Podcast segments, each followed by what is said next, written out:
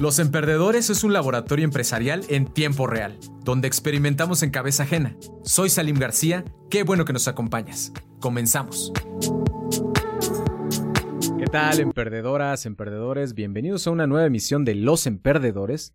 Hoy vamos a estar tocando un tema bastante en tendencia que es el e-commerce, pero no nada más el e-commerce, sino un e-commerce bien especializado que es en tema aeroespacial o pues, también aeronáutica, pero un poco más extenso porque abarca varios rubros más el, el aeroespacial.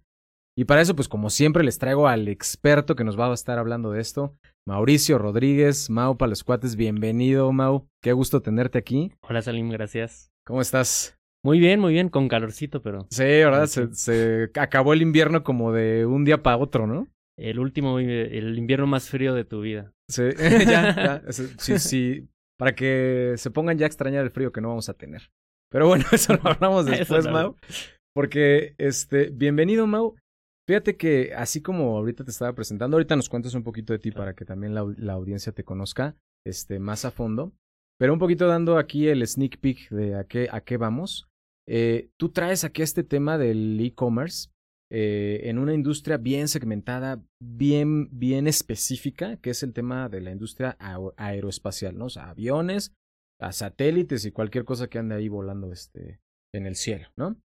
Entonces a mí me gustaría primero que pues empezáramos primero a conocerte, ¿no? De, dónde, de dónde vienes, qué estudiaste, toda esta parte, un poquito de, background tuyo, ajá, que, nos cuentes un poquito para luego encaminarnos a ver cómo fue que decidiste aterrizar en este asunto, cómo fue que llegaste para allá. Entonces, Mau, ¿qué onda? Cuéntanos un poquito de ti. Si quieres empieza por decirnos qué estudiaste, cuál fue tu profesión este, y cómo aterrizaste en esto. Mira, es una historia como creo que mucha gente que, termina emprendiendo no planeada. Eh, de hecho, yo no, yo no tengo una, una personalidad emprendedora. Mucha, mucha gente dice, ah, desde chiquito era muy bueno vendiendo cosas y muy platicador y que y negocia todo. Yo no, yo no, la verdad es de que yo jamás pensé que iba a agarrar ese camino. Yo quería ser antropólogo, porque siempre tuve mucha pasión por la historia, pero me gusta comer tres veces al día, entonces, pues, digamos... Como que por ahí no era, Que por ahí, tal vez no, tal vez sí. El, el punto es de que, pues, mi familia me convenció un poquito de que, pues, mejor lo viera como una pasión o como un pasatiempo y no como una profesión. Finalmente pasé por ingeniería química, etcétera. Yo siempre he sido una persona que le interesan muchas cosas, pero no tiene una gran pasión en la vida. Terminé entonces estudiando administración de empresas. Entonces, mi título dice administración de empresas. No fue una carrera que yo escogí como una pasión o como un camino que yo pensaba agarrar sino más bien un, un, una carrera que me da la posibilidad de después explorar un poquito más. En Como una plataforma. Una plataforma, una base, porque al final es muy general y te permite un poquito explorar. Mm. Eh, ¿Cómo terminé la aviación? Bueno, es, es una, una historia muy, muy curiosa porque yo, terminando la carrera, yo me voy un año a Brasil. Pero yo me voy, eh, yo conseguí hacer un intercambio en una fundación y trabajé en una favela un año. Entonces ahí fue una experiencia, yo no había salido del país antes, había salido a, a visitar a mis abuelos en Houston los veranos, ¿no? Pero eso no te da ninguna, ninguna experiencia cultural. Entonces, obviamente, como la mayoría de la gente que estoy en la universidad, yo fui moldeado para hacer una carrera empresarial, corporativa, y bueno, algún día voy a trabajar en una empresa como, llamámosle Microsoft, y si le echo ganas me van a mandar a San Francisco a trabajar y vivir como expatriado y pasándola bien. Pero una vez que yo tuve esta experiencia en Brasil, me cambió un poquito la visión de la vida, que iba un poquito más acorde a mi plan original de ser antropólogo, ¿no? Es como de, pues, estamos aquí, ¿para qué? Antes yo de irme eh, a Brasil, eh, yo tengo un, primo, Elías, saludos, eh, que él me estuvo, él me estuvo proponiendo que si él si entraba con él en el negocio. Él se graduó un año, un año y medio antes, él creció y se graduó en Estados Unidos. Entonces ahí son, eh, creo, que me, creo que son tres años de carrera, es, es, un año menos que aquí. Y además, bueno, él desde que salió de la prepa agarró su, su carrera y no pasó por eh, mi año de estudiar ingeniería química sí, y sí, descubrimiento. Exacto, o sea, yo ya había pasado por todo, este, por todas mis, las exploraciones, estuve hasta seis meses, este, sabáticos y tal, en lo que pues me encontraba conmigo mismo, ¿no? Eh, antes yo de irme de Brasil, él me propone, oye, yo estoy trabajando con mi papá, le vendemos al gobierno eh, partes de aeronaves. Algo muy random, ¿no? Pero yo quiero abrir el mercado privado en México porque pues depender de contratos de gobierno es muy inestable, ¿no? O sea, y también financieramente riesgoso, ¿no? Es como yo veo una necesidad ahí porque el mercado de aeronáutica en México es canibalismo puro, ¿no? Como son productos de importación, eh, hay mucho eh, sobreprecio, eh, los problemas de importación, de si hay un daño de una parte, regresar a Estados Unidos es un problema, hay muy pocos talleres certificados en México, en fin, un montón de problemas que se reducen a la parte logística. Pues él vio esa oportunidad en México. Y yo le dije, ¿sabes qué, hermano? Ahorita no, yo me quiero ir, quiero tener esta experiencia. Y yo me fui. Año después, regreso a México. Estamos hablando de 2011 por ahí, hace, ah, íbamos saliendo de una crisis mundial un poco fuerte y las chambas que había en ese momento eran horribles, muy malos trabajos, muy malos pagados. Yo crecí en Metepec, no crecí en Ciudad de México. Y yo la verdad eh, no quería regresar a casa de mis papás, pero yo no tenía un quinto. Entonces al final eh, hablo con Elías, pues Elías me vuelve a ofrecer eso de, oye, Jálate aquí, yo me voy a, me mudo a México, abrimos juntos este el mercado. En ese tiempo todavía este él, estaba asociado con su papá. Y yo siempre pensé que no era buena idea trabajar con familia. Lo sigo pensando, ¿no? Y, y, y de hecho esto creo que ha sido una excepción. Pero no era como que mi ideal en ese momento. Pero con tal de, de, de yo poder este, seguir desarrollándome, y, y, y, pues confié mucho en él, la verdad. Él me, me, vendió una idea que me llamaba la atención y dije, ¿por qué no? Pues ahorita no estoy haciendo nada, necesito chamba, es una oportunidad. Él y yo siempre hemos tenido pues una visión, aunque tenemos personalidades muy diferentes, tenemos una esencia muy parecida. Entonces dije, ¿sabes qué va? Jalo. Eh, total que, que empezamos, originalmente empezamos a tocar puertas. En ese entonces teníamos 24 años, me parece. 24 años y yo me veía de 18. Entonces. y vendiendo aviones, güey. Y vendiendo, pues. bueno, partes de aviones. Sí, la industria de, de, La aviación es muy cerrada. Es también una industria dominada por gente grande, que nos suelta y nos suelta. Entonces, cuando nosotros íbamos a tocar puertas, la verdad es de que no recibíamos muchas respuestas, ¿no? Pero la verdad es de que eh, Elías es un gran vendedor, entonces como que sí movía, movía un poquito, movía un poquito. Mordía, no soltaba. Sí, como que la gente, porque obviamente la recepción de los clientes primero era... Sí, estos chamacos qué, güey. Que me vienen a vender, o sea, yo llevo 20 años aquí y me vienen estos dos chavos que no saben ni qué onda a quererme explicar cosas, ¿no? Estuvimos seis meses sin vender nada. Eh, Finalmente eh, logramos eh, cerrar alguna cosita por aquí, por allá. Total de que la sociedad con, con el papá de Elías termina por concluir. Elías me dice, ¿qué onda? ¿Te jalas? Vamos a tú y yo seguirle. Sí, estamos aquí tú y yo. Este, claro, y, y, con toda la razón, porque obviamente si tienes seis meses con muy poco éxito, pues sí es como que... Hay que pensarlo, güey. Y con dos chavillos ahí al lado tuyo es como de que, mijo, sí había ya unas fricciones por ahí, ¿no? Entonces sí fue como de, pues, vente conmigo, eh, vamos a empezar. Este, y, así, y ya teníamos apalabrada una venta que nos iba a dar como para, digamos, los primeros meses de, de, operación. Y bueno, ahí ya teníamos medio una estructura muy casera y empezamos, este, pues igual a, a contratamos una persona de ventas que ya tenía experiencia en, en el ramo. En el ramo. Literalmente aplicamos la de, pues, contrata a alguien que sea mejor que tú. Claro. Y pues de hecho era la persona que más ganaba, ¿no? De la empresa. Entonces fue como que el primer parteaguas.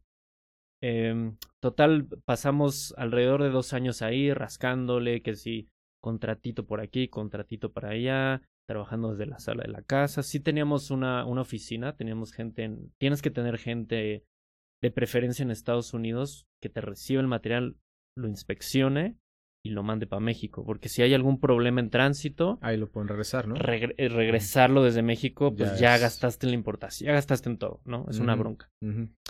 Entonces, al tener esta persona, pues hace el filtro de calidad y mandaba para México. Ahí estamos hablando que solo vendíamos eh, refacciones, ¿no?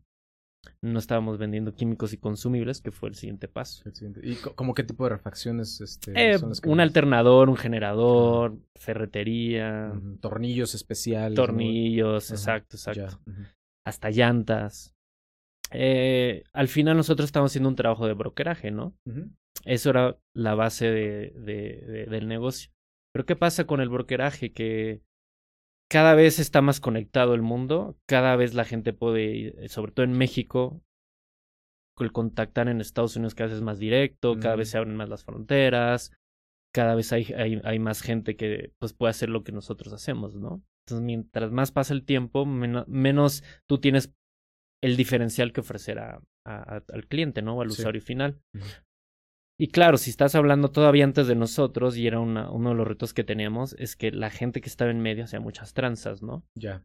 Muchas sí, tranzas. Pues, al ser un medio tan cerrado. Claro, entonces también había mucha, ah, mucha desconfianza eh, dentro de la industria. Entonces, si llegan pues, dos chavillos nuevos, tal, como de, ah, yo ya he tratado con gente aquí y, y, pues he tenido muchos problemas, ¿no? Claro, y quién sabe qué tratos habrían llegado antes, ¿no? Sí, sí, sí, es, es, es, es un rollo, ¿no? Porque obviamente eh, entre más atrás te vas, pues más jugoso es ese negocio, ¿no? Porque pues obviamente tú estás haciendo un servicio que, que si alguien que está dedicado a, a dar mantenimiento o para una aeronave no lo puede hacer, no tiene el tiempo. Entonces puede llegar un cuate y subirle 50% y revenderlo, ¿no? Pero en fin, ese, ese, ese negocio de brokeraje pues está destinado a, no sé, nunca morir completamente, pero a no, a no ser tan, tan interesante, ¿no? Cuanto negocio. Entonces el, Elías, ya con los años que él llevaba de, experiencia en la aviación, se da cuenta que pues los consumibles, los químicos, son usados básicamente en, en, toda la, en toda la aeronave, en todos los mantenimientos, ¿no? Llámese lubricantes, llámese adhesivos, llámese sellantes, llámese cualquier, cualquier cosa que, que, que utilizan para para la reparación misma, ¿no? Que no tiene, que no son partes, que no son refacciones. Sí, más bien como para desengrasar y volver a sellar y exacto, ese tipo exacto, de cosas, ¿no? Exacto, los lubricantes, los aceites, todo lo que tiene que ver para que pueda trabajar el mantenimiento de, del componente, ¿no? Y diariamente se desgastan, o sea, diariamente se tiran y se desgastan. Claro, son literalmente ese es un consumible, es uso, un, un, solo uso. Pero lo bonito de los consumibles es de que van a, siempre van a ser necesarios, ¿no? Independientemente del tipo de aeronave, independientemente del tipo de, de, de taller, y, y, consumibles también estamos hablando como equipos de seguridad, por ejemplo, ¿no? Solventes, productos de limpieza, o sea, es sin fin de, de, de productos. ¿Qué pasa con esos productos? Que la logística es un dolor de cabeza porque mandar un tubito de adhesivo a México te sale más caro la logística que el tubito el adhesivo. Entonces, sí es un uno él vio esta oportunidad, pero pequeño problema, ¿cómo le vamos a hacer? Entonces, él al al pues haber al verse criado y crecido en Estados Unidos, pues él tiene tenía acceso a pues poder hacer negocios en Estados Unidos, ¿no? Entonces él logra encontrar una empresa chica en Miami que ya que ellos eh, suplían a los talleres locales con estos consumibles, ¿no? Entonces él logra hacer todo el trámite, la verdad es de que es una de las cosas que, que, que, la, que la verdad es increíble que logró. Él logra que nos den un préstamo para comprar esa empresa. Entonces esa empresa está en Miami, una empresa chiquita, muy local además. Esa empresa, de hecho, la agarramos en decadencia, que fue una empresa que llegó, llegó a su pico hasta yo diría que finales de los 90, 2000, y empezó a decaer mucho después de la, del ataque de las Torres Gemelas. Sí. Empezó su decadencia y después como el fundador se empezó a hacer grande y no innovó y, era, y, era, un este la verdad era una un, pues era un negocio muy de familia que llegó a tener un tope un éxito o sea ellos vivieron bien pero que ya están perdiendo mercado y más este en, en, en Miami no que ahorita voy para allá. Entonces él me dice jálate para Miami y pues ya te hago socio. Pero ayúdame a recibir el negocio, aprender la operación Y este, y, y pues a ver qué, qué pasa, ¿no? Entonces, literalmente eso fue, o sea, ya, ya venía, ya venía, ya venía, no sabíamos cuándo, hasta que me dijo, en un mes nos vamos. Me mm. acuerdo que hasta él y yo éramos roomies, porque era como que parte de, pues en vez de gastar en oficina. Sí, aquí hacemos todo. Exacto, entonces renta de un depa uh, decente y trabajamos ahí, ¿no? Este, y yo pues va, jalo, ¿no? Eh, total, fuimos, recibimos el negocio y nos dimos cuenta que el, ese negocio no era, no era tan bonito como parecía, ¿no? Nos empezamos a dar cuenta que estaba en decadencia, que se lo estaba comiendo. Eh, para empezar, la parte positiva es de que Miami es un lugar estratégico para la aviación porque el sur, el sur de Florida es este, donde más talleres hay este, concentrados de aviación. Entonces, localmente sí hay un mercado muy grande, pero al mismo tiempo también es un mercado muy competido, porque pues muchos están ahí, muchas empresas grandes están ahí. Entonces, esta empresa, eh, de entrada no tenía, dependía mucho de su fundador, de la relación del fundador con, con, los, con los compradores, porque era, era un cubano muy buena onda, que todo el mundo conocía, que todo el mundo quería, ya tenía, ya creo que en ese entonces estaba ya casi pegándole a los ochentas. Nos entrenan seis semanas, su hijo estaba administrando, pero su hijo lleva mediodía, ya no, no, no le gustaba el negocio, él ya quería, le urgía venderlo y irse, ¿no? Dedicarse a otra cosa. Irse, a dedicarse a otra cosa. Entonces, bueno, pasan las seis semanas, nos entrenan y pues sí vamos viendo cómo ese negocio nomás pierde dinero, ¿no? Cómo va perdiendo dinero, cómo, cómo era tan relevante la presencia del, del fundador, del dueño original, que muchos compradores compran literalmente por él. Sí, claro, se va él y se va él y oye, pues ¿por qué les va a seguir este, comprando a esto si yo puedo agarrar mi tecladito, pum, pum, pum, y me lo traen acá? En realidad la ventaja competitiva que, que, que, teníamos era el trato personalizado que daba esta persona, ¿no? Que el problema de eso es que no es escalable. Claro. porque pues no puedes tener a 10 a dos de ellos a 10 Rikis que se llamaba. Ni su hijo tenía la misma no ni su hijo su, mm. hijo era muy muy así muy de procesos y muy bien hecho no y todos sus procesos eran muy manuales también que funcionaba para cierto tamaño de negocio. Pero cuando nosotros tomamos ese negocio era así como de ah y ahora qué o sea estamos perdiendo dinero estamos pues, estaba siendo subsidiado por el negocio de México no claro y obviamente la idea de replicar ese business, uh, porque la idea era, vamos a tomar este business, lo aprendemos y replicamos el modelo en México, ¿no? Sí. Ya en la práctica vimos que no era tan fácil, por todos los temas de logística, el, el, el lo caro que era, porque es un, la verdad es que es un negocio de alta inversión. Entonces tienes que tener un inventario, mandarlo a México, promoverlo en México, etcétera. Pero si ni siquiera en Miami estábamos encontrando la fórmula. Entonces a los esto fue 2013, como por ahí, me parece que fue 2014, decidimos abrir la página web. Contratamos ahí, eh, conocimos a un chavo venezolano que nos hizo el logo, nos hizo un diseño, él nos conectó con, con una agencia, nos abrieron un, una página ahí con e-commerce, pero pues cero, ¿no? Con limpio. Entonces nosotros agarramos esa, esa página y literalmente me acuerdo perfecto que decía, bueno, y tú sabes, a veces tú no puedes obligar que ventas, tú no puedes obligar que avance la cosa, tienes que sentarte y a ver qué pasa. Entonces, en esos momentos de, pues me siento a ver qué pasa. Sí, a ver, a ver tu sitio web así como...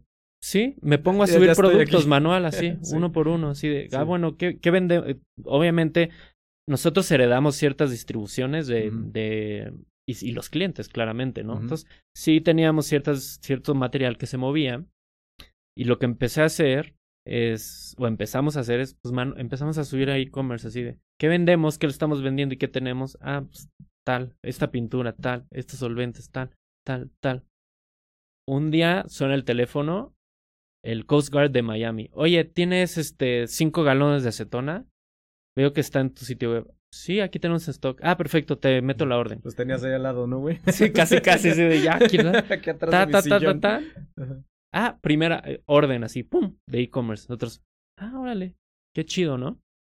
Y, y así fue como, como este, como empezó la, eh, empezar a, a, vender en e-commerce. Entonces, la, la, el reto ha sido transicionar de una empresa muy familiar, una empresa muy análoga, muy manual, a poderla hacer pues digital y que el alcance fuera más allá de Miami, ¿no? Entonces nosotros al abrir el e-commerce, además también nos dio acceso a fuera de, Estados Unidos, ¿no? Entonces poquito a poquito nos fueron em, contactando, eh, sobre todo brokers de otros países. Mm. Porque claro, como te comentaba, tú mover químicos a otro país es un... Es Las regulaciones, claro. y todo eso va a estar cañón. Y además tienes que consolidar el material porque no lo puedes mandar separado. una caja de adhesivos aquí, una caja de aceite aquí. O sea, lo ideal es agarrarte un solo proveedor, sí. hacer un pallet y mandarlo a India. Pero ese pallet tiene como mil manifiestos, ¿no? De, lo que... No tanto, sí. En realidad hay, hay productos que, que son peligrosos que le llaman y sí llevan un proceso. Pero más que eso, porque la verdad es que tú puedes entrenar a alguien ah, para hacer esa, ese certificado y lo haces, ¿no? O sea, tampoco es tan complicado. el reto es tener el producto consolidado a un precio decente para poder mandar todo junto. Y de hecho, pues uno de, de, de, de los grandes objetivos de la empresa es ser esa empresa de que llegue la persona y necesito este adhesivo, necesito este tape, necesito esto, ta, ta, ta. Ah, yo te lo mando todo. Ni siquiera en aviación el precio ni siquiera es tan relevante. Obviamente es relevante, pero lo más importante es la velocidad y, y, y, la disponibilidad. Que lo necesitan ya. Lo necesitan ya. Y como un comprador de esos productos sabe lo complicado que es, a veces solo prefiere agarrar un proveedor, ni se fija en los precios, pero si lo tienes, mándame todo junto. Obviamente cuando estás hablando con brokers que van a competir en una licitación. Ahí sí ya te negocian. Ahí pues el precio sí puede ser relevante porque ahí cuando tú le vendes al gobierno a veces la velocidad no importa tanto porque es un consumo planeado. Claro. ¿no? Dicen, oye, yo necesito esto para en seis meses o tres meses y tienen que hacer todo el, todo el proceso. Entonces, este, ahí fue la base del e-commerce. Después el siguiente paso es cómo, cómo podemos escalar esto, ¿no? Obviamente la empresa empezó a, crecer, empezamos a, a, ganar ciertas, cierta, cierto nombre localmente, empezamos a tener una base de clientes internacionales que fueron los que nos dieron esos empujoncitos, ¿no? Como de, necesito mil de tal cosa. Ah, busquemos al fabricante. Ah, pues sí, este, si me compras dos mil, te puedo hacer distribuidor. Bueno, pues ni modo, hay que invertirle.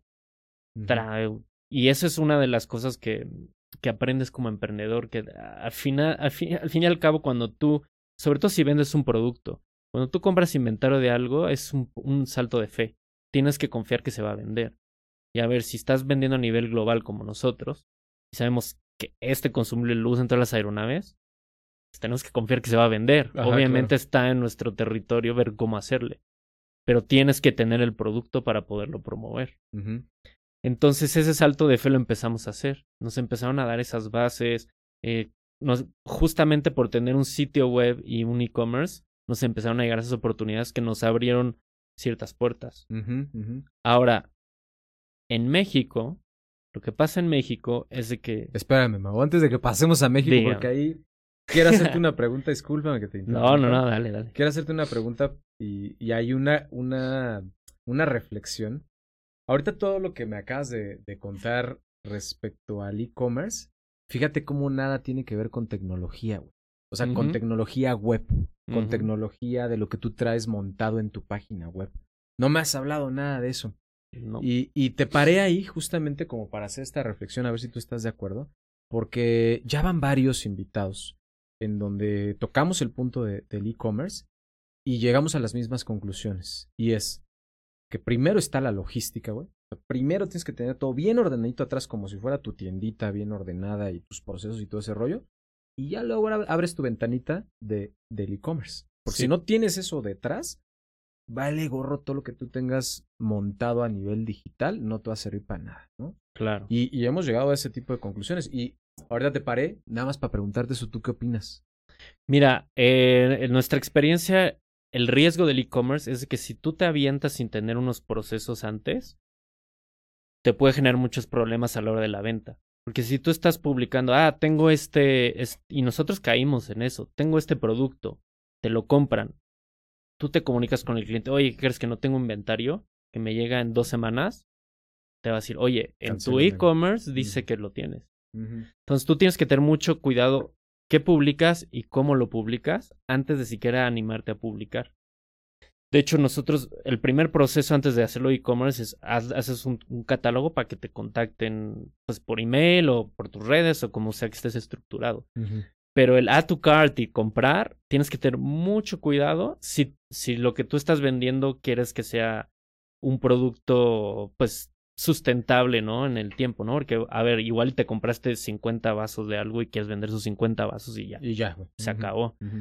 Pero si tú quieres tener un negocio que se vuelva confiable, porque en nuestro caso es un negocio donde sí regresa el cliente, que son consumibles. Entonces nosotros queremos que la experiencia del cliente al comprar con nosotros cumpla, cumpla con las expectativas mínimas que son de la aviación, que son, como antes de, de empezar a grabar lo hablamos, o sea, los, los productos de aviación son de calidad sí o sí. Sí. O sea, no existe de que, ah, yo te vendo este un producto de calidad. Y el chafón, ¿no? ah, no existe eso. sí, o sea, no existe. O sea, tiene que tener un certificado de calidad. Entonces, para nosotros, si no cumplimos con esos mínimos, si yo no te mando un consumible que, que extrae su certificado en la cajita, ya de entrada estamos mal. Entonces, si tú no desde un inicio le vas a entregar a tu cliente lo que estás prometiendo, no abras tu e-commerce. No hay prisa. No hay prisa porque al final no, no va a regresar, eh, te van a poner malos reviews. Entonces tú tienes que estar muy bien estructurado antes de animarte. Porque es tan intangible abrir una tienda digital porque no estás viendo a la gente llegar, entrar, salir, no te hace preguntas en tiempo real. Entonces como que a veces se nos olvida que estás sacando algo allá afuera al mundo y lo está viendo alguien. Alguien. Sí, no le ves la cara de si hizo no ves.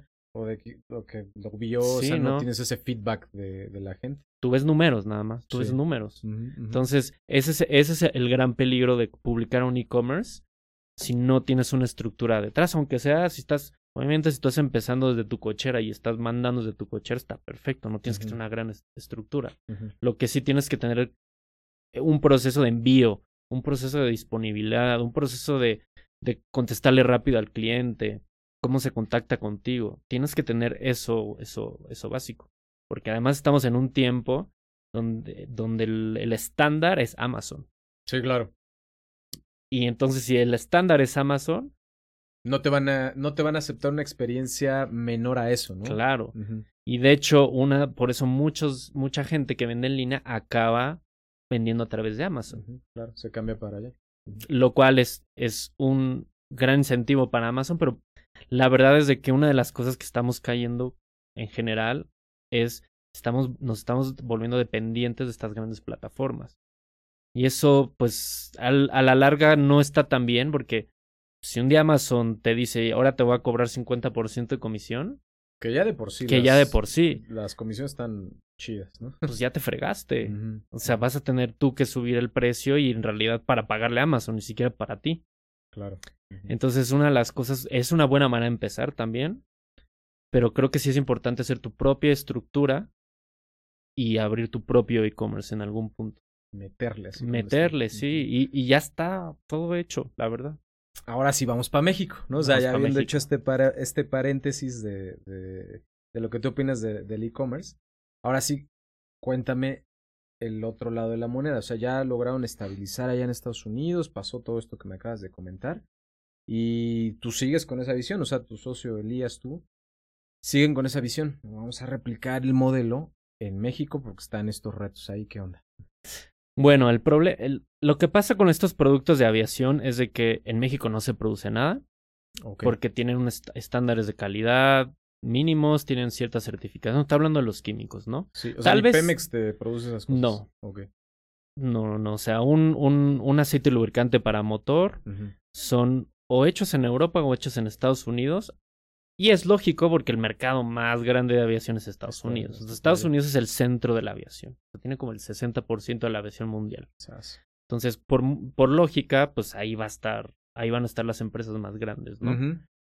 Entonces, lo que pasa con eso es de que si tú estás consumiendo una variedad, tú como un taller, una variedad de productos, pues es un consumo pequeño, pero es muy variable. No hay en México quien, quien te los provee. pues tú tienes que buscar en Estados Unidos y rezar que el, tu proveedor principal los tenga todos. Y que tu proveedor principal, en, en Estados Unidos la mayoría, no sé, lo que te va a hacer, te va a mandar tu cajita y te la va a dejar en aduana. Y tú ya te tienes que pelear con la aduana para que te los importe.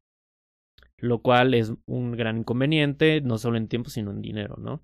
Estás importando de poquito en poquito y estás pagando y pagando. Y la aduana, déjame decirte, cada vez está más estricta. De hecho, ahorita el gobierno a, finales del año pasado puso, el CENER puso una barrera para poder importar eh, ciertos productos que vienen del petróleo.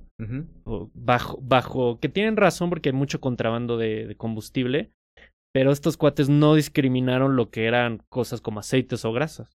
Entonces, todo lo que entrara una, a, a, la fracción de importación, ¡pum!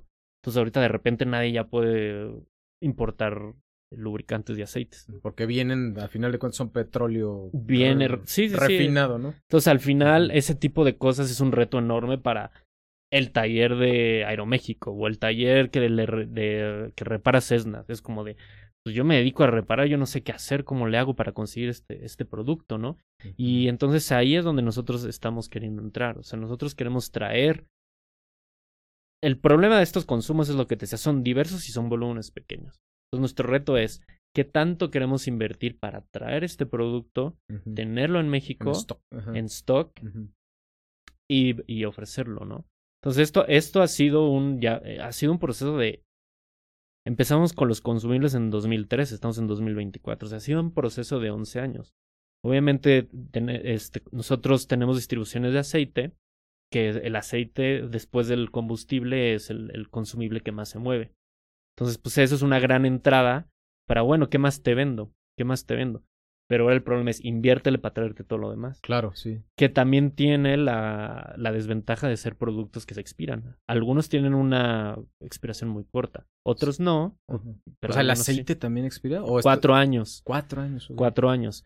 El aceite no es tanto problema porque se consume mucho y y pues Pero un pegamento, por ejemplo. Sí, un sellante te puede expirar hasta nueve meses, ¿no? Órale. Entonces tienes que tener, o sea, es lo que te digo, es muchas veces es un salto de fe. Sí. Entonces ahí viene cómo lo vas a promover, eh, cómo te vas a, parar ante los clientes, cómo ganas la confianza. Eh, al final, eh, el reto que estamos ahorita viviendo del e-commerce la, la diferencia de hacer e-commerce en Estados Unidos y sobre todo esto que es B2B es cómo vendes B2B en México, porque está el tema de la factura, está el tema de la restricción de compras. No, en Estados Unidos el comprador tiene acceso a un número de tarjeta y tra, tra, tra, tra y vámonos. Aquí para que te den una tarjeta corporativa y puedas hacer compra, no olvídate. Y tienes que facturar y tal, ¿no? Entonces, eh, es, el reto está así de que ahorita ya tenemos una página, pero es más como un catálogo y está pues todavía en, una fase como de, de, piloto, digamos. Lo interesante va a ser cuando lo activemos como e-commerce, ¿qué va a pasar? Va a ser muy interesante porque no sabemos a quién va a traer. Claro, lo bueno es de que cuando nosotros nos, nos presentamos a Expo, sobre todo eh, la, la, la, que organiza la Fuerza Aérea, que se llama FAMEX, cada dos años, se nos acercan mucho los mecánicos de, de, del ejército que nos dicen, oye, yo me compro mucho de mis materiales como que pues de uso rápido, ¿no? Sí. Y luego no los puedo conseguir. Entonces, tal vez ese termine siendo este, el nicho que compre, que compre por su lado en e-commerce, ¿no? Claro. Es como la próxima vez que vamos a la Famex y tengamos un e-commerce, es como ten aquí el QR cuando necesites algo ya, y cómpralo y de una vez. La Famex es esta que hicieron ahora en el AIFA, ¿no? Lo hacen en Santa Lucía, al lado de la IFA. Al ladito. Lo hacen cada dos años. Ajá está bien. Es una buena. Es una buena expo. Un buen Sí, es cada dos años y tienen. Tienen empresas interesantes. Pero sí, el reto, el reto es eso. También el reto de, México es un país también que no está tan bien estructurado logísticamente como Estados Unidos. O sea, tú sabes que si mandas algo en FedEx de tres a cinco días le llega y está todo perfecto. En México no tiene ese alcance tan global en todo el territorio. Entonces, tienes que estar este, viendo cómo, cómo, cómo es la logística, ¿no? Eh, lo interesante de México con el famoso nearshoring es de que pues están intentando mandar mucho, muchas fábricas a México, incluyendo la, la aeronáutica, Entonces están queriendo certificar a muchas empresas de automotrices para subirlas como proveedores de aviación. De aviación. Como fábricas de aviación. Que es otro nicho que se, que, que, que se nos abre a nosotros. Entonces también ahí tenemos que entrar por la parte calidad. Es como tú para que puedas ser proveedor de una fábrica de aviación, no necesitas el ISO, necesitas el, el, el, el 9020, AS9020, que es el de aeroespacial, que está basado en el ISO, pero tiene ciertas sí, particularidades, para, la industria para la industria. Entonces, si te das cuenta, en México tenemos este todas estas estos retos que son cómo, cómo haces un, un e-commerce en un país donde no puedes hacer tan fácil una compra como B2B.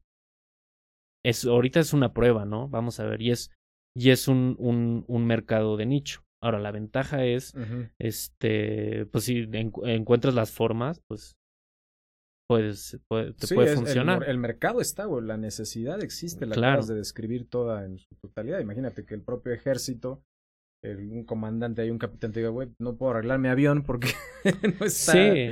No, no están los pegamentos, solventes, aceites y todo eso tan disponibles como yo los necesito, ¿no? Claro, y a veces es un proceso tan burocrático, y no solo en, en la Fuerza Aérea, también en las en los, en los, en, los talleres, en los privados, pues a veces el mecánico te dice, ¿sabes qué? Yo para pedirme un, un lubricante de 20 dólares tengo que hacer todo este proceso y de aquí a que me, me lo compran, pues ya se quedó, ya se quedó mi trabajo ahí parado. pues a mí me conviene, pues ya lo meto en mi bolsa y ya luego veo cómo me lo recuperan. Entonces, igual si encontramos esos, esos medios. Esos caminos. Esos caminos. Oye, Mau, a ver, y fíjate, me llama mucho la, la atención lo, lo siguiente, ¿no? Tú,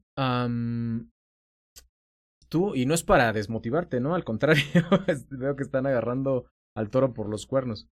Pero tú ahorita estás incursionando, acabas de, mencionar algunas características del e-commerce, pero el e-commerce en general aquí en México. O sea, el reto que tú tienes para vender productos de aeronáutica, pues es porque también tú estás agarrando un nicho muy específico. Pero a nivel general, el que vende ropa, el que vende dulces, o sea, también tiene esta barrera, la misma barrera que tú estás, eh, que tú estás viviendo, que es la del usuario, ¿no? Por todas las cosas que tú ya dijiste. Y, y por una cosa más. En el e-commerce, por lo menos aquí en México, pues tú a quién le compras. Si te vas a comprar ropa, pues es Amazon, Mercado Libre, Liverpool, Palacio de Hierro y si quieres Coppel, ¿no? O Walmart. Sí, o sea, caben aquí. Sí, sí. Caben en la palma de la mano a los que les vas a comprar. Y ya los chinos, ¿no? Ajá, sí. No, y espérate. bueno, Temu que ahorita está invirtiendo, pero ¿cuánto le está costando a Temu? No, le está metiendo. O sea, e, entrar a este mercado invierte millones en publicidad. Y aún así tú lo ves así cuando sale el anuncio.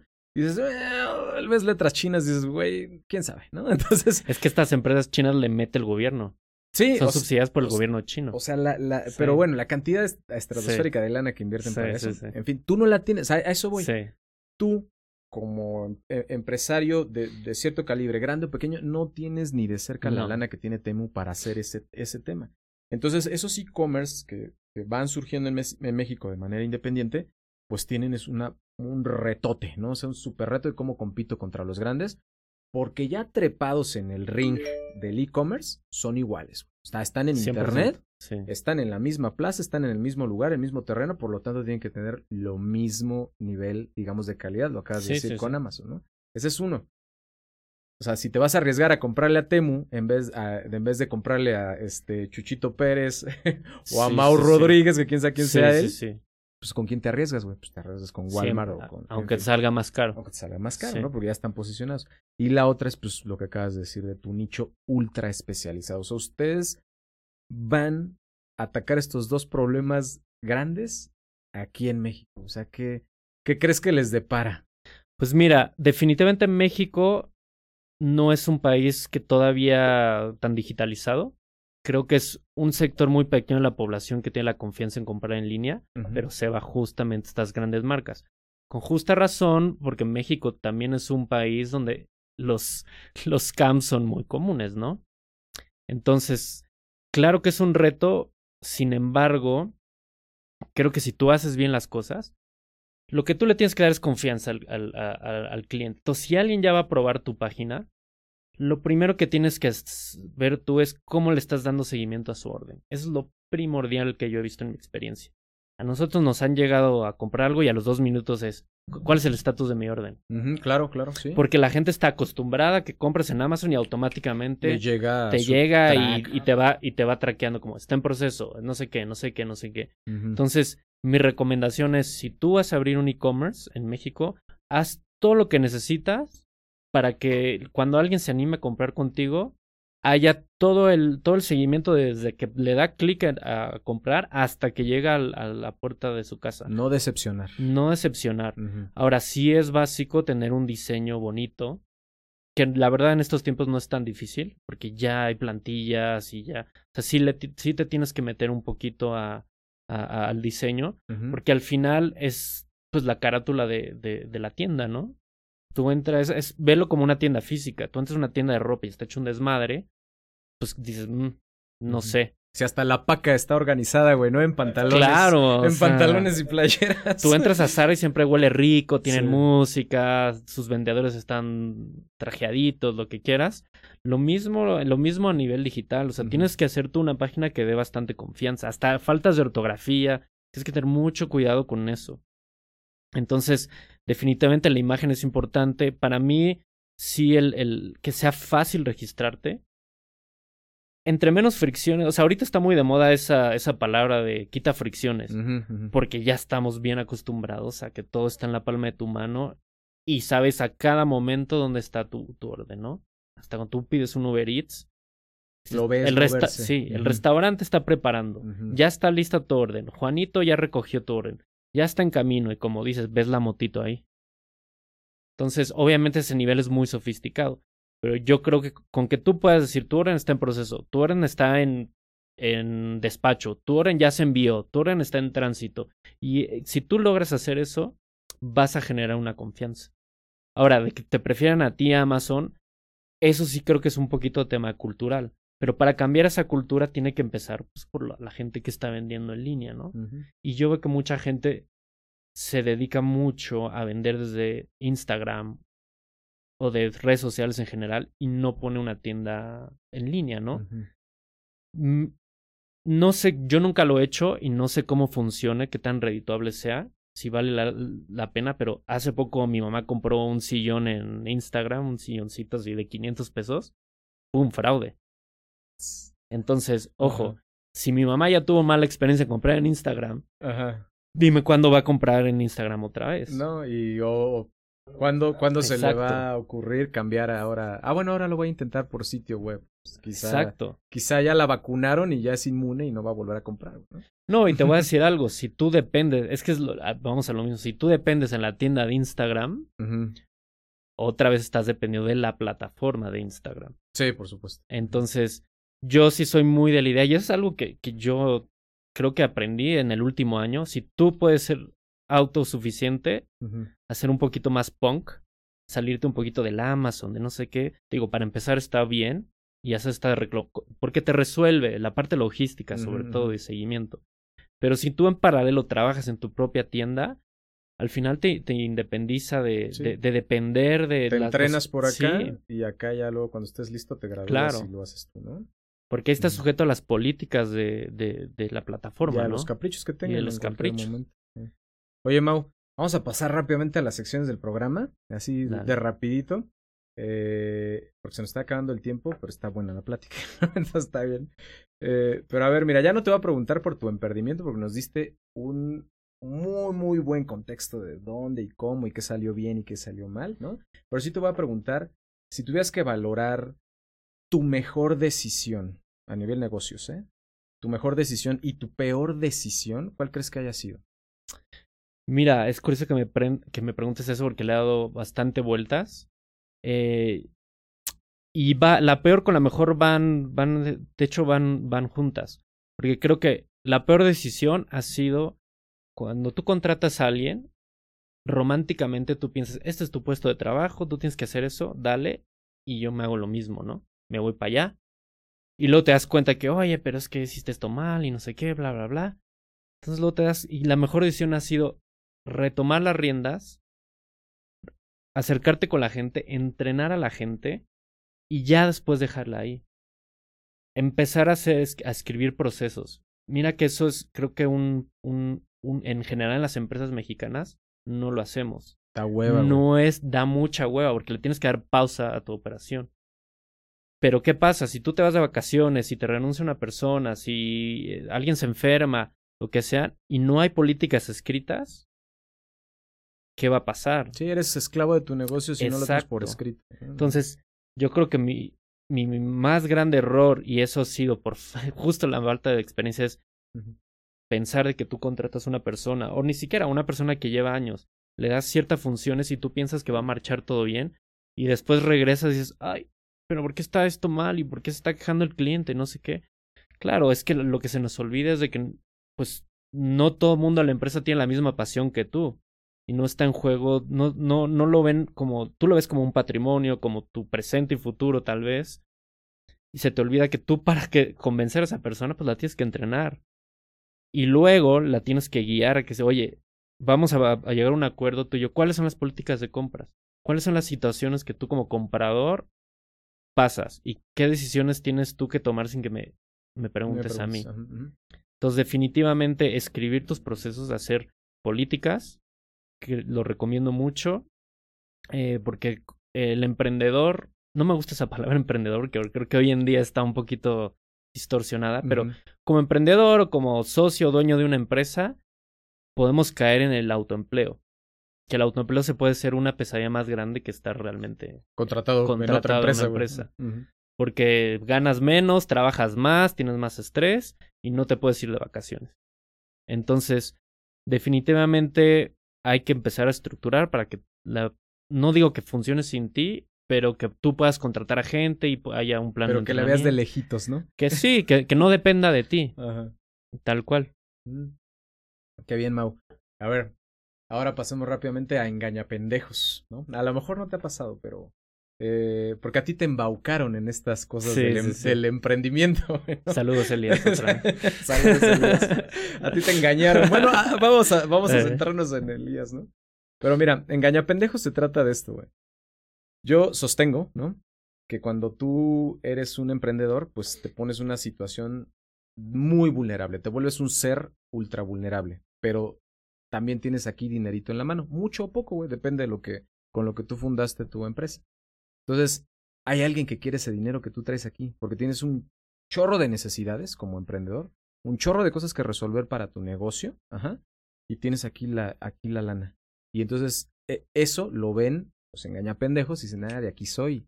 Y entonces te embaucan en ciertas cosas que aparentemente le van a hacer un bien a tu negocio o a ti mismo, ¿no? Este, te vendo un coaching para que seas mejor, este, te ilumines, ¿no? Entonces, para mí esos son los pendejos. ¿Para ti quiénes son? yo creo que sobre todo cuando estás empezando, eh, depende mucho de la industria, pero en nuestro caso puede ser una persona que te vende que tiene mucha experiencia y que te va a generar ventas. Y tú le das, obviamente le tienes que dar la confianza y le tienes que dar la libertad. Y a la mera hora, pues te hace invertir en inventario, te hace, oye, pues necesito un cochecito para poderme mover, oye, necesito tal, tal, tal. Y a la, y a la mera hora tú te das cuenta que en paralelo está haciendo otras cosas, ¿no? Mm. Entonces sí tienes que tener mucho cuidado, sobre todo ahora que, que está el trabajo remoto que a mí me parece excelente, yo trabajo remoto y la verdad es de que sí ayuda mucho a atraer talento por la calidad de vida que puedes, pero tienes que tener mucho trabajo, que esa exigencia de, de, de trabajo remoto no significa de que, pero tengo un plan, un, un trabajo B o un emprendimiento B, entonces tú me estás financiando, tal cual, y nos, y nos ha pasado, es como de, sobre todo al principio, que pues sí eres un poquito más, más ingenuo, y necesitas ese empujón de alguien con más experiencia, te pueden embaucar muy fácil. Es como, sí, tú dame, mira, dame este salario, dame un cochecito, yo voy a ver clientes y pues ahí tenemos, te mando mi reporte una vez al mes. Y ya después van pasando los meses y dices, oye. ¿Y tu reporte, güey? ¿Qué rollo? No has vendido nada, yo invertí en inventario, yo ya te pagué tantos meses y pues ahí viene la bronca. Entonces. Me ha pasado, me ha pasado. Ser emprendedor o ser dueño o socio de una empresa es un maratón, es regar la plantita, es por experiencia. Muy bien. Y la pregunta del millón, ¿no? Y la, la, la siguiente sección la dejamos para cerrar. La pregunta del millón, si yo ahorita te doy un millón de pesos así imaginarios y tú ya tienes todo lo demás cubierto, este te sobra, ¿no? O sea, te sobra este milloncito de pesos. ¿En qué negocio lo inviertes hoy en día? Negocio. Sí.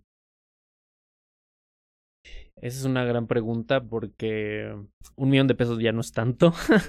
¿Sí o no? Sí o no, depende. O sea, para un negocio, yo creo que miré a bienes raíces, pero no la típica de bienes raíces de, ah, me compro este, un DEPA en preventa en, en Pachuca. Y lo rento, ¿no? No, yo creo que como lo he pensado mucho últimamente, lo que va a hacer falta eh, en este país va a ser tener un, un, un hogar, una casa que sea autosustentable, que no dependa de los servicios del, del gobierno, sobre todo en los, en los temas de agua, ¿no? Entonces yo creo que si, si yo tuviera ese dinero, así de que, a ver, ¿en dónde lo meto? Buscaría la forma de, de, o buscaría un proyecto que tenga que ver con la sustentabilidad de, de vivienda.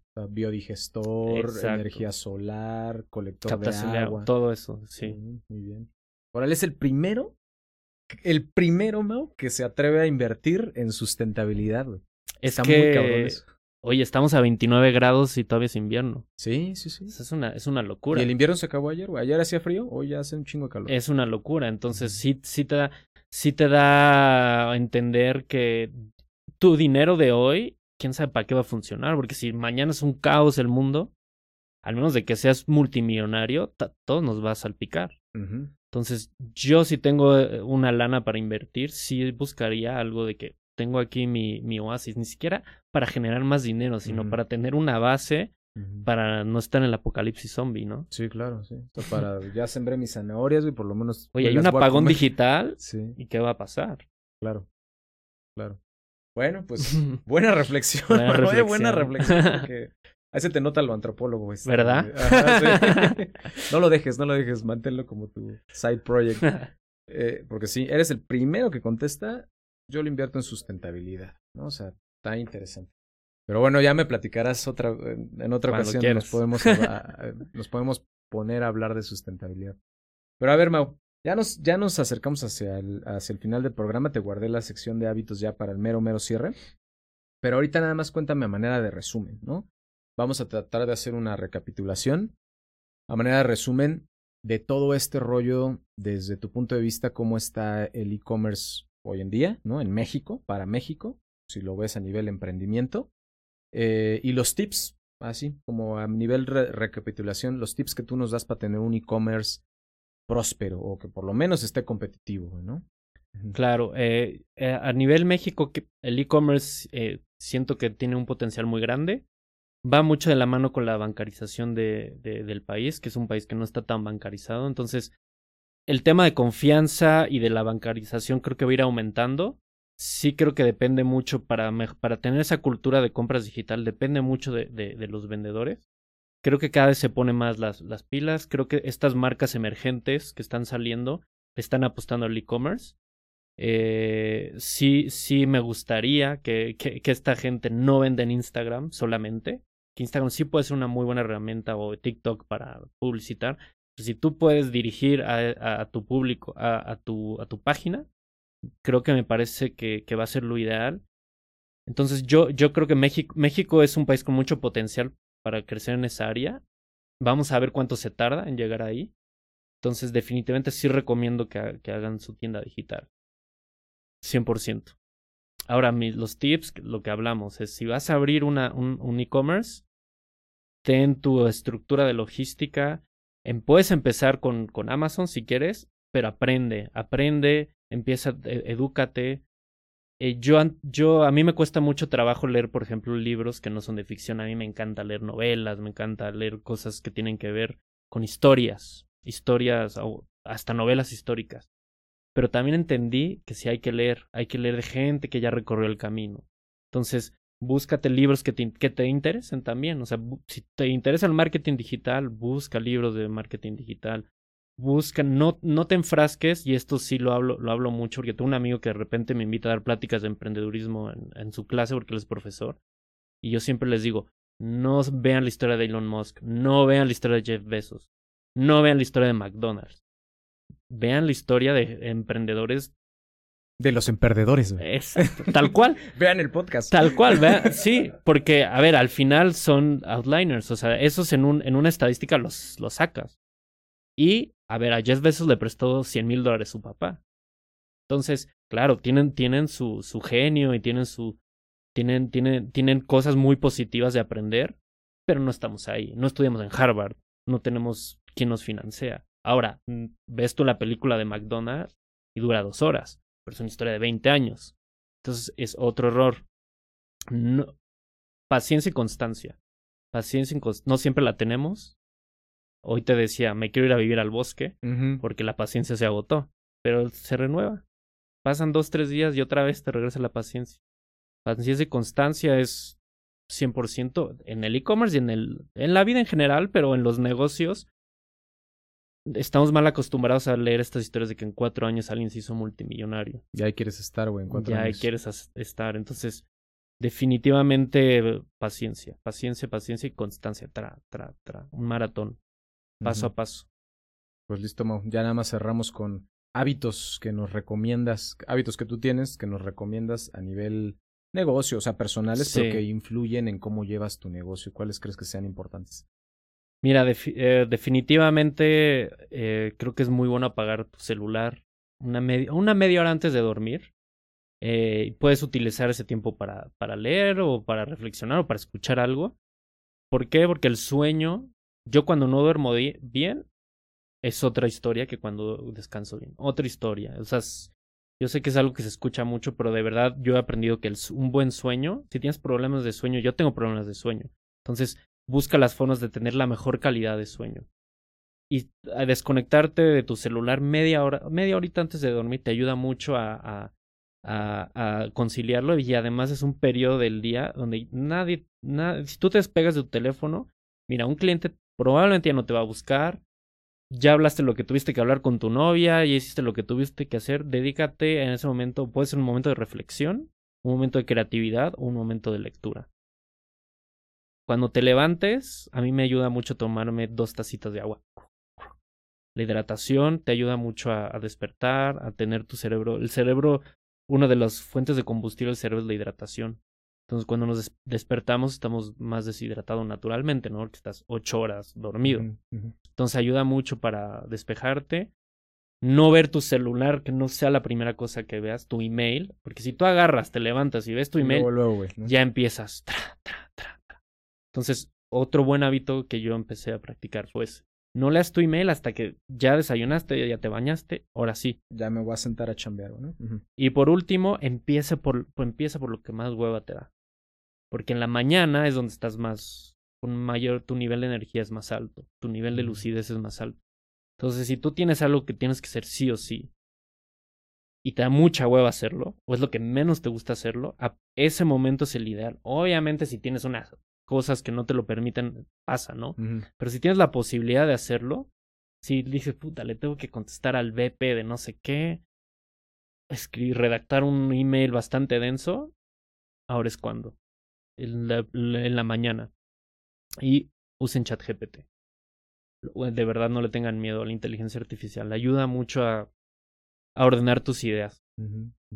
Y creo que esos serían los tips Bien, entonces, Mau, ese, te lo voy a copiar el de empieza por lo que te da, güey. Sí, definitivamente. Sí, de repente está cañón. Dices, no, te dejas vencer por la Te dejas vencer y después de comer es lo el peor momento para hacer lo que te da huevo. Porque te da más huevo. te da más. El mal del cuerpo. pues bien, Mau, ya nada más cerremos por dónde te encontramos si queremos comprar partes para nuestro avión. Este, dónde lo hacemos, cuáles son tus redes, las redes de tu negocio, para que pues también por ahí lo empecemos a promover. Pues mira, para Estados Unidos pueden meterse a 1.45.aero. Para México es tga.aero. Si me quieren contactar es Mau in the Mirror, así como Man in the Mirror, pero con Mau. Muy mamador mi, Instagram, pero, pues pero bueno. Soy, soy antropólogo de, de, corazón. Te damos chance por ser antropólogo. Exacto. Eh, ahí si tienen alguna pregunta, si me quieren contactarme, me pueden ahí agregar Instagram y con mucho gusto hablamos. Pues listo, Mau. Muchísimas gracias por haber estado aquí, Mao. La verdad es que bien interesante el tema, bien interesante tus consejos. Pero listo, emperdedoras, emperdedores, eso ha sido todo por hoy y nos vemos nuevamente en una emisión de Los Emperdedores. Gracias. Gracias por conectarte con nuestros emprendimientos. Síguenos en arroba los oficial en todas las redes sociales. Hasta la próxima.